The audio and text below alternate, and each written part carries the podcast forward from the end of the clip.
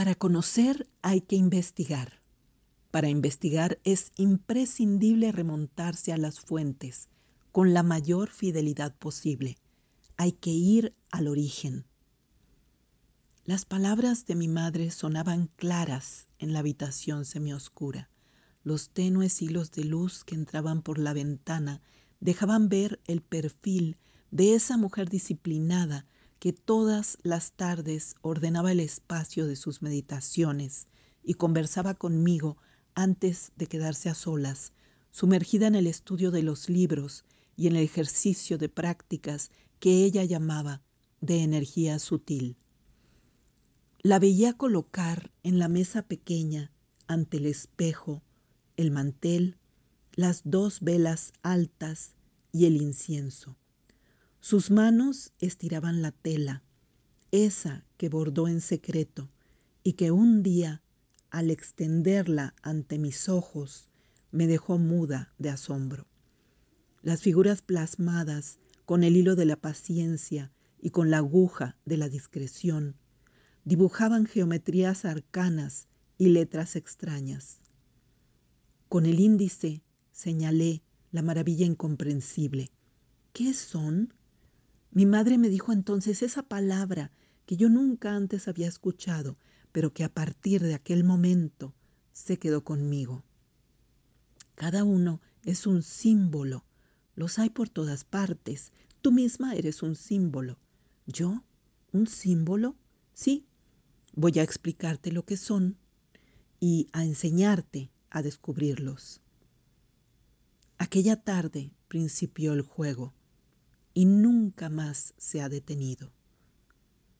Así, planté el árbol dedicado al estudio de la simbólica cuando era niña y lo fui regando primero con las conversaciones de mi madre, en la visión del sanctum hogareño, en la biblioteca paterna y en un entorno que me hacía comprender la fuerza de la naturaleza y la dimensión del mito, la fantasía y la magia. La mirada puela se fascinó en el misterio de las cosas, en el descubrimiento tras la máscara, en la luz más allá de la apariencia. Veía a mi madre, tarot en mano, meditando en las figuras del loco, los amantes y la sacerdotisa, o la miraba pasar sahumando la casa, hablando con las plantas, conversando con el viento. Yo creía que así era el mundo y por muchos años no concebí otro. Fue ella quien me enseñó a buscar detrás de la superficie. No puedo ver una pintura, un libro, un rostro solo por su aspecto. Siempre descubro algo detrás, algo que había estado oculto hasta que mis ojos se posaron en él. En muchas obras de arte encuentro aquel lenguaje críptico, secreto, y la vieja inquietud me mueve a traducir, a interpretar, a dilucidar el enigma. Para ver una pieza de arte busco el ángulo, la forma, el aparente no sentido de las cosas. Veo desde y hacia muy adentro. El ámbito de la simbólica es infinito y apasionante en esa infinitud. Nunca terminaremos de aprender, nunca acabaremos de buscar. Un símbolo es como una metáfora, es una manera de nombrar a una realidad con otra. Por eso, para mí, los diccionarios de símbolos son poemarios inmensos en los que cada objeto, presencia, sustancia, átomo del mundo cobra un sentido más pleno. Abre el diccionario en cualquiera de sus páginas y lee. La casa es el centro del mundo y es el ser interior porque del techo al sótano encontramos los estados del alma. La flor es éter. Un cometa es una serpiente de fuego, una estrella que fuma. La serpiente es una línea viviente que no tiene principio ni fin. La canela es el alimento de los inmortales.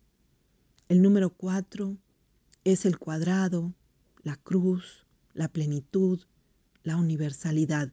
Cuatro soles, cuatro puntos cardinales, cuatro fases de la luna, cuatro estaciones.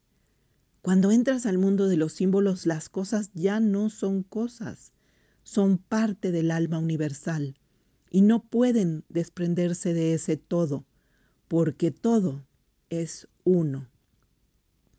Cuando te introduces en la sala de los símbolos, te das cuenta de inmediato de que, como decía el poeta Blake, cobra sentido la palabra infinito.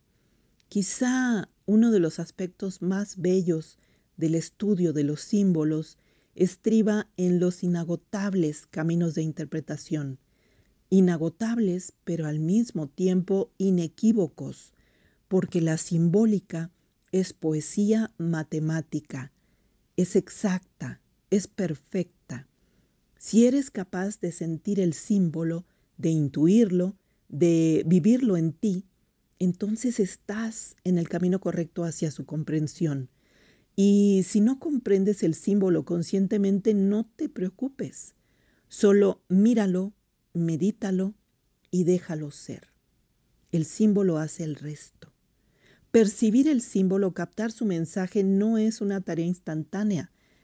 Tienes que dejarlo crecer en ti, dentro de ti, permitirle que te dicte caminos que van abriéndose a su debido tiempo, porque como he podido comprender en múltiples ocasiones, he podido comprobar que un símbolo es una puerta que te conduce a abrir otras muchas, que te van a llevar a abrir otras, que te guían hacia otras en una ruta interminable.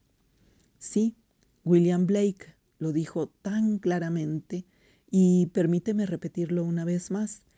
Si las puertas de la percepción se depurasen, todo aparecería al hombre como realmente es, infinito, pues el hombre se ha encerrado en sí mismo hasta ver todas las cosas a través de las estrechas rendijas de su caverna.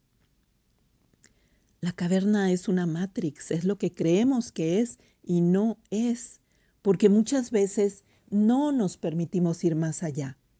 Los símbolos trasponen el umbral hacia la luz. Escribo y pinto los símbolos antiguos y universales. Tú también los usas sin saberlo la mayoría de las veces, pero convives con ellos y los sueñas, porque los sueños están plagados de símbolos que te hablan, que te traen mensajes. Medítalos, tócalos, piénsalos, siéntelos, vívelos. El arte, te lo he dicho, es una vereda magnífica para acercarte a los símbolos, para inundarte de ellos. En tiempos de represión, de censura, por ejemplo, los artistas han encontrado la manera de entregar su mensaje y lo han hecho a través de símbolos. Hoy en día seguimos encontrando secretos escondidos en las obras, dictados que le hablan al alma del espectador o del oyente, del receptor de la obra. Fuentes inconmensurables de arte simbólico podemos encontrarlas en cualquier época, en diversas corrientes. Eh, destacamos, por ejemplo, el medievo, el renacimiento, el arte indígena, el barroco, el surrealismo, entre tantos otros. Desde el punto de vista simbólico podemos analizar el cine, la literatura y todas las demás artes. La simbología sagrada antiquísima nos desvela el origen de muchas de las escuelas espirituales que parecen nuevas y nos revela los secretos de las artes, incluyendo desde luego las herméticas como el tarot o la alquimia. Como un ejemplo de la interpretación simbólica de una pieza de arte, hoy comparto contigo mis reflexiones en torno a mm, quien es considerado uno de los más importantes, si no es que el más importante, de los pintores novohispanos, Cristóbal de Villalpando. La primera vez que vi un retablo firmado por Cristóbal de Villalpando, pensé no en la pintura religiosa, sino en la religión de la pintura. El arte verdadero, por original, por inusitado, arroba, seduce, es la red que viene a cazar almas. Estremece, inquieta, hechiza, nos atrapa en las energías que fluyen desde la obra tallada, escrita, pintada, sueño de un instrumento musical o de una garganta prodigiosa. Encarna, sin lugar a dudas, lo real maravilloso.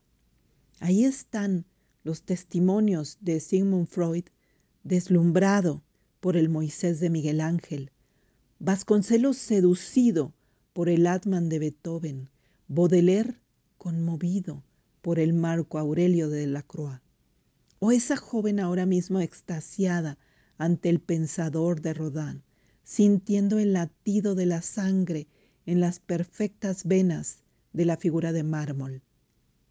El verdadero arte se instala en la conciencia a fuerza de tatuar en ella su poder inmarcesible.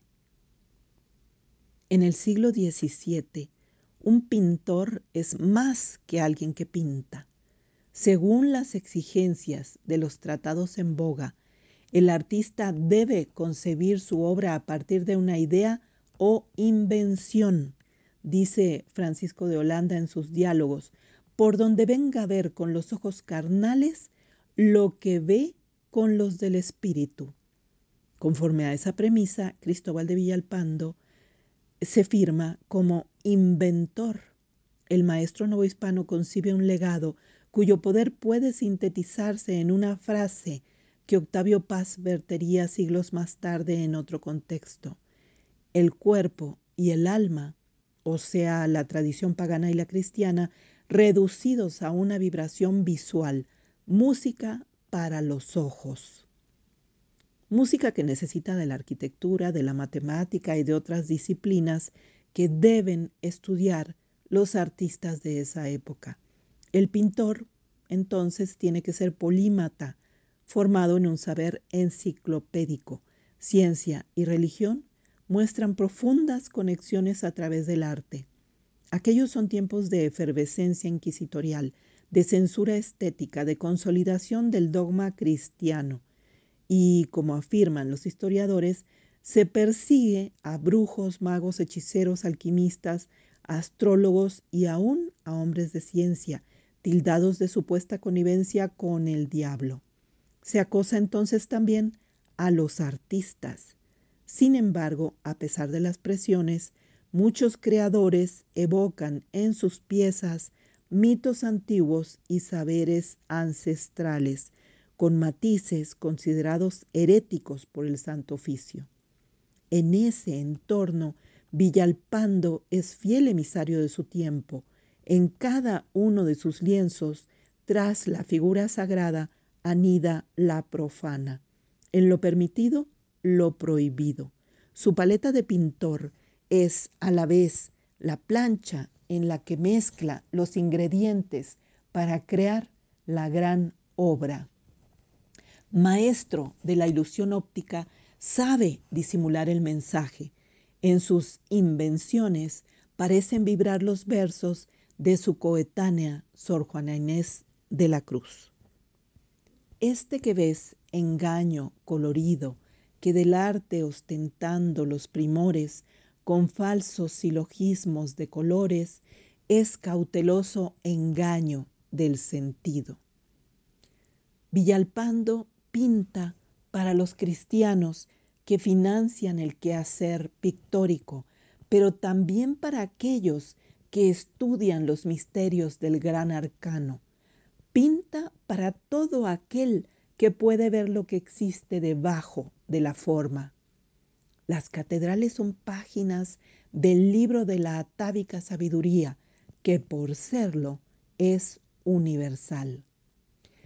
Dice Gombrich que el arte fue en otros tiempos servidor del simbolismo y no el simbolismo servidor del arte. Con la misma pasión con la que sus contemporáneos, artistas y científicos realizan sus tareas, Villalpando colma su legado de símbolos. Allá, Athanasius Kircher, Robert Flood, revelando lo oculto en los tractatus. Isaac Newton entre el ojo y la luz. Acá, la décima musa estudia para ignorar menos y Cristóbal de Villalpando labora en la invención de escenas que nos remiten de inmediato a la alquimia simbólica y a sus operaciones. Ya desde la Edad Media el alquimista se hacía llamar artista, porque consideraba sus prácticas como arte real, con mayúsculas, representar los procesos de búsqueda de la piedra filosofal utilizando imágenes religiosas en la pintura era cosa común en esos tiempos. Dice Sherwood en La alquimia y los alquimistas, así la muerte de nuestro Señor Jesucristo y su resurrección en un cuerpo glorificado era comparable al alquimista con la muerte de los metales y su resurrección como una piedra gloriosa. De la misma manera, la asunción de Nuestra Señora, su elevación en cuerpo y alma al cielo, convirtiéndose en un cuerpo glorioso, para ser allí coronada por su Hijo, servía para explicar la glorificación de la materia. La Trinidad, las tres personas y un solo Dios, era parangonada con la Trinidad de la materia, verbigracia, sal, azufre y mercurio en un solo cuerpo. La analogía entre alquimia y religión es clara en los lienzos de Villalpando, por ejemplo en la pieza el señor de la meditación, llamado también rey de burlas. En esta pieza hay quienes notan cierta semejanza con el grabado Melancolía del renacentista Alberto Durero. El símil es evidente en aspectos como la figura protagónica del cuadro. El personaje, cavilante, nos remite a la imagen del filósofo en pos de la quinta esencia que describe Fulcanelli en las moradas filosofales, ese recluso terco, encorvado por el estudio, las vigilias, la búsqueda perseverante y el desciframiento obsesivo de los enigmas de la alta ciencia. En el hermetismo suele verse al ser humano como una piedra bruta, en estado de imperfección, y como piedra tallada en un nivel superior. El Cristo que pinta Villalpando Está sentado sobre una impecable piedra cúbica. Todos los elementos que rodean al personaje tienen una explicación hermética que rebasa los límites de una traducción literal bíblica. No juzguemos ninguna cosa por su apariencia, sino más allá. Dilatado sería seguir explicando en este contexto una a una las obras de Villalpando y mucho más describir todos los juegos de ilusión óptica con los que despliega su singular maestría. Baste por ahora señalar algunos ejemplos inscritos en su legado plástico. El pintor novohispano estudió a conciencia los textos más importantes de la alquimia occidental. No hizo de ellos imitación superflua, logró reinventar las escenas sin alterar los hondos mensajes.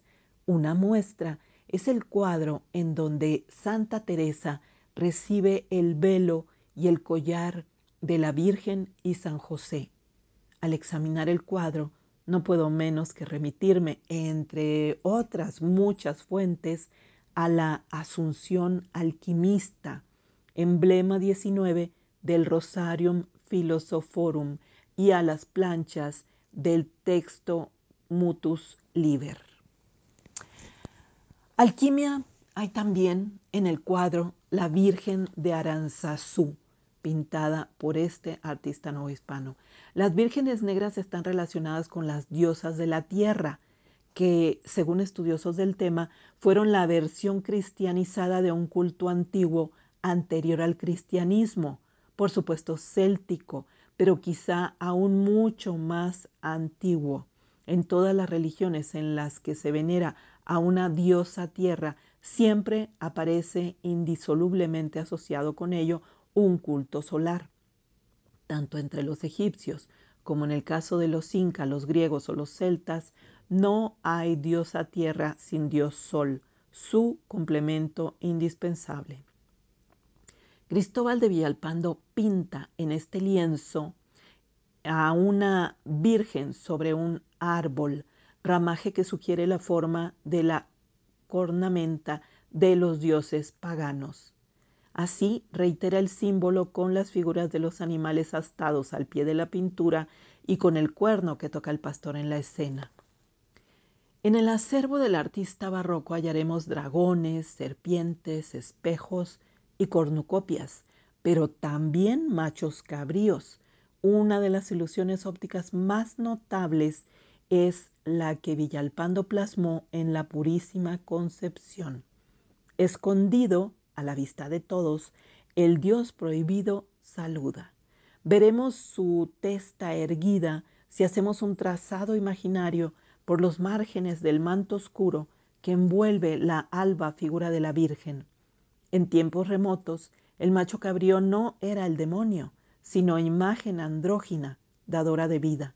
La Virgen y él forman el revis, la pareja indivisa, conjuntio oppositorum, la totalidad, sol-luna, negro-blanco, luz-oscuridad, lo fijo y lo volátil.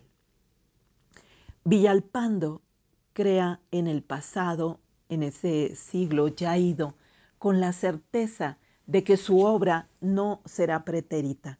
El pintor y alguna vez veedor del virrey, es decir, vigilante de los reglamentos para pintores, es más que veedor, vidente. Alejo Carpentier dice que el barroquismo puede ser premonición. En Villalpando lo es porque supo impregnar de atemporalidad sus obras. Quien contempla el océano sabe lo que significa la palabra inmensidad. En alquimia, el mar es todo. Y de acuerdo con los diccionarios herméticos, es algo bien distinto de esa masa de agua salada. A veces es posible capturar la inmensidad, ser la inmensidad, imbuirse en un instante de todas las cosas. Entender que eres cosmos, tú, el universo, el orbis, tú. A veces un estímulo, el toque de la cuerda exacta, nos entrega la visión del Aleph, torrente simultáneo, de la célula al mare magnum. Podría estar encerrado en una cáscara de nuez y sentirme rey de un espacio infinito, exclama el Hamlet que bien recuerda a Borges. Contemplar es más que ver. El verdadero arte incentiva a la contemplación, hace vibrar el alma, despierta los sentidos, activa energías insospechadas. Observar una obra de Villalpando nos transfigura. Somos cada uno de nosotros el alambique, el recipiente del que ha de surgir el oro espiritual. En el legado del pintor del siglo XVII suena la inaudible y poderosa música de las esferas.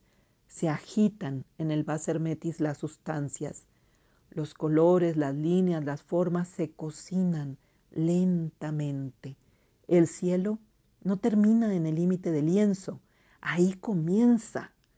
La escena pintada nos lleva a alzar la vista y a subir por la escala de luz, tránsito de la serpiente, símbolo de la transmutación, cadena del ser.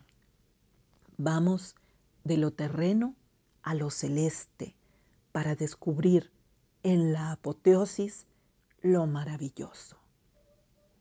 Muchas gracias por escuchar este podcast. Te agradezco que me sigas en las redes. Ya sabes que me encuentras como uno Magnolia Rivera en Twitter, Facebook, Instagram, YouTube y Spotify. Muchas, muchas gracias.